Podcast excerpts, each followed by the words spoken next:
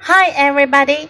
今天我们要读的是海尼曼 GK 系列 Book Fifty Eight 第五十八本书 Birds。This is a non-fiction book。这是一本 non-fiction 非虚构类的书。First, listen to the book. Birds.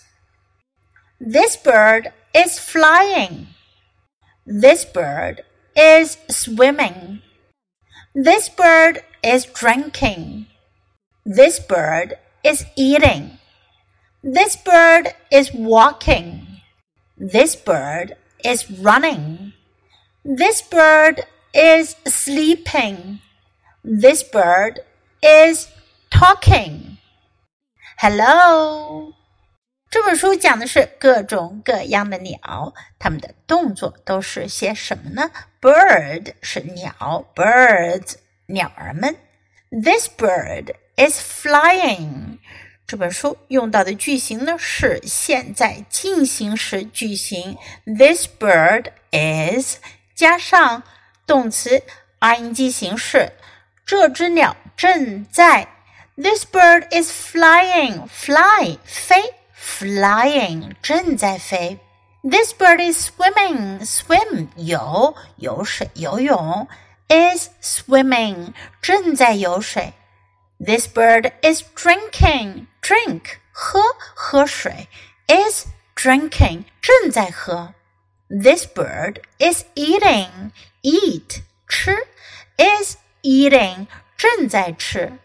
This bird is walking walk 走路散步 is walking 正在走路。